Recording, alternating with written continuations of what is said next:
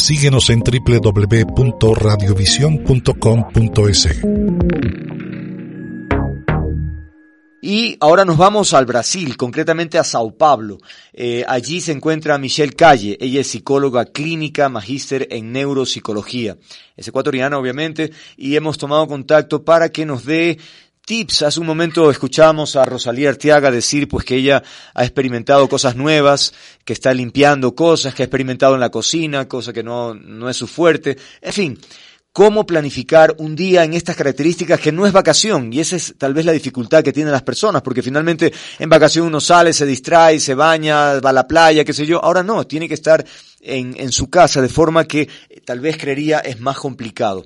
Michelle, gracias por atender este requerimiento. ¿Cómo se planifica un día en aislamiento? Buenas noches qué gusto Andrés, buenas noches. Sí, eh, justamente este es un tema que creo que todos deberíamos tener en cuenta, deberíamos conversar, porque si bien es cierto, esta situación que estamos pasando es completamente atípica y resulta estresante para todos nosotros. Entonces, en este momento de nuestras vidas, todos estaremos mucho más ansiosos y obviamente eh, debemos entender que esto es normal pues esta ansiedad que todos vamos a sentir ahora es una emoción. La ansiedad en realidad es una emoción que, que prepara nuestro cuerpo para enfrentar o para actuar frente a una situación. Entonces, eh, probablemente si nosotros comenzamos nuestro día huyendo de esa ansiedad que estamos sintiendo, es muy, pero muy probable que esta aumente y mm. todas nuestras emociones van a comenzar a salirse de control. Entonces, eh, es súper importante tener en cuenta y situarnos ahora en esta, en esta etapa que estamos viviendo todos y aceptar que es una etapa de más ansiedad, de más temor, de más estrés y, hacer consciente eh, esa situación, aceptar realmente. Entonces, algunas cosas que, yo considero súper importantes que debemos hacer, que debemos planificar para nuestro día, eh, son las siguientes. En primer lugar, eh, yo considero importante que cuando nos levantemos, siempre comencemos nuestro día bebiendo agua.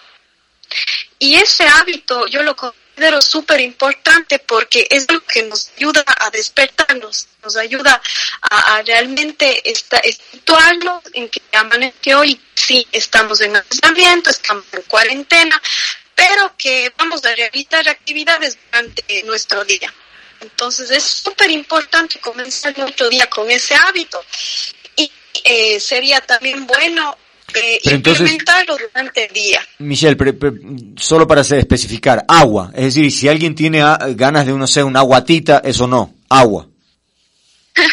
de preferencia, para comenzar el día, es un, vaso de agua. Un vaso de es que tengo amigos que son, tengo amigos que son súper antojados, ¿no? Entonces quieren pegarse, pues, a ya a esa hora, ya, ya, ya le digo, su guatita, su encebollado, ahorita tal vez mejor agua al principio, ya. Continuemos.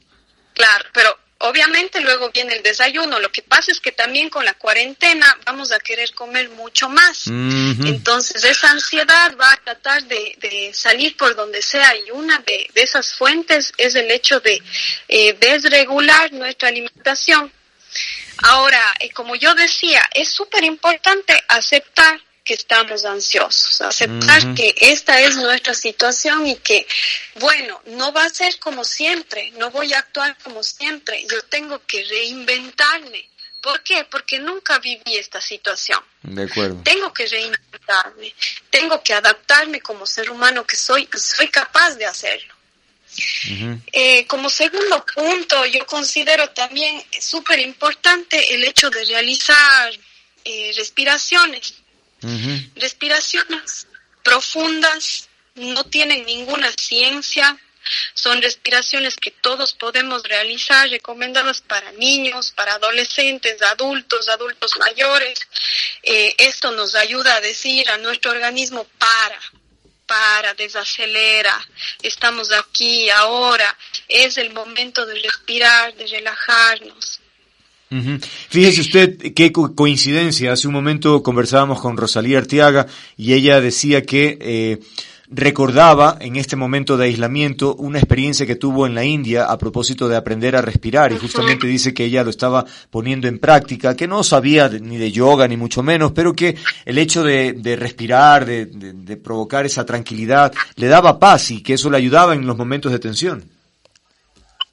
Exacto, exacto, es que es un encuentro con uno mismo en realidad. Y es súper importante eh, ahora que tenemos tiempo, ahora que, que tanto nos quejamos durante meses, años, quizás, ay, no tengo tiempo, no tengo tiempo para trabajar en mí, entonces ahora es el momento. Claro, claro. Eh, ¿Cómo lo llevas tú allá? Eh, ¿Ustedes están en aislamiento también allá en Brasil? Te cuento que eh, no existe tal aislamiento aquí todavía. Ah, entonces la situación es un poco preocupante porque oficialmente aquí en Sao Paulo comenzó hoy la cuarentena, recién hoy. Mira que aquí ya tenemos aproximadamente más de 2.000 casos, entonces es un poco preocupante, es un país enorme. Y mm, recién comenzó la cuarentena, pero eh, es una cuarentena diferente porque todavía tú ves actividad en las calles, aún ves varias personas en las calles, entonces es una situación medio complicada por aquí. Pero bueno, en todo caso, todavía no se vive. También conversamos el día de hoy, te comento, eh, con ecuatorianos que están en China y ellos llevan, algunos de ellos, 50 días en aislamiento. Eso debe ser una cosa realmente muy, muy complicada. Este, pero bueno, entonces en temas de tips estamos hablando respiración, por otro lado el tema de la, del, del agua al iniciar eh, el día. ¿Qué, cuando sintamos, no sé, un bajón anímico, depresión, porque claro, el bombardeo de noticias negativas es muy alto, o de falsas incluso. ¿Cómo manejar esa, ese tipo de cosas? Mira, yo tengo eh, una cuestión que yo considero súper importante. Bombardeo de noticias vamos a tener pero de aquí no sé hasta cuándo. Claro. Entonces es súper importante que nosotros nos situemos y eh, nos propongamos a seleccionar esas noticias. Eso no resulta fácil, mm. pero lo que sí resulta un poco más fácil quizás es ponernos un límite, es decir, muy bien, yo comencé mi día, tomé agua, hice respiraciones, quizás hice un poquito de ejercicio o si no consigo hacer ejercicio, por lo menos hacer estiramientos, algo que libere mi energía. Entonces, después de esto, eh, como ya terminé esas actividades, voy a entrar a ver noticias o voy a entrar al internet, voy a revisar qué hay de nuevo, cuáles son los casos, o sea, es correcto que nos formemos, pero tenemos que llevar un límite. Puede mm. ser de una o dos veces en el día eh, como máximo, porque si estamos a cada media hora, ay, cuántos casos nuevos, a cada diez minutos, ay, cuántos fallecidos hay, es una situación tan tensa que mm. comenzamos a vivir en función de esta pandemia y esa no es la idea. De acuerdo.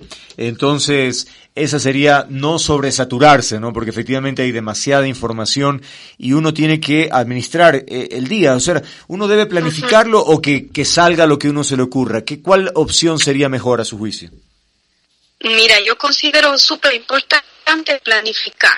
Realizar una lista de tareas, escribir esas tareas, porque cuando uno escribe ya está haciendo algo por cumplir tareas. Sin embargo, eh, lo que yo he recomendado a mis pacientes, porque he recibido varias personas que están ansiosas, es el hecho de realizar una lista de tareas alcanzables. Es decir, no voy a colocar de aquí para mañana leer un libro, hacer ejercicio, ver una película, ver una serie. No, no puedo. Tengo que colocar algo que yo realmente pueda alcanzar. Y empezar a cumplir poco a poco. Claro, porque si no, pues más bien viene la frustración de que no logra hacer lo que escribió. Obviamente tiene que ser eh, cosas reales, ¿no? Realistas. Y te cuento, te cuento, Andrés, que esta cuestión de la frustración está súper, súper en alta. Yo estoy atendiendo varias personas con esa frustración, esa sensación de inutilidad en esta cuarentena. Y es algo realmente eh, que se puede convertir en una patología. Entonces, hay que saberlo manejar. Si ya realmente ustedes no están sintiendo eh, esa tranquilidad, entonces buscar ayuda. Es el momento, como decía yo, ahora hay tiempo para trabajar en uno mismo. Oiga, bueno, estamos hablando de casos eh, promedio, pero ¿qué pasa con una persona que tiene tal vez ya alguna tendencia, algún tema de, no sé, llamarlo si desequilibrio emocional, en fin, eso ya requeriría un tratamiento de otra naturaleza, porque estar solo de pronto mm, se complica más el, el, el cuadro, ¿no? Correcto. Ahora, en esta etapa es en donde más se van a complicar los cuadros de salud mental. Esa es nuestra realidad como profesionales. Mm. Entonces, es por eso que varias personas han, han, activado esto de la psicoterapia online. Te cuento que yo ya trabajo hace algún tiempo con psicoterapia online y ahora veo varios colegas también están implementando lo que me parece excelente, porque es eh, acercarnos más a la población de acuerdo. Y bueno, como decía, tener alguna posibilidad de hacer cosas distintas, si a alguien le gusta el canto, por ejemplo, pero en, su caso Michelle no tiene problema, usted canta todo el día, ¿no?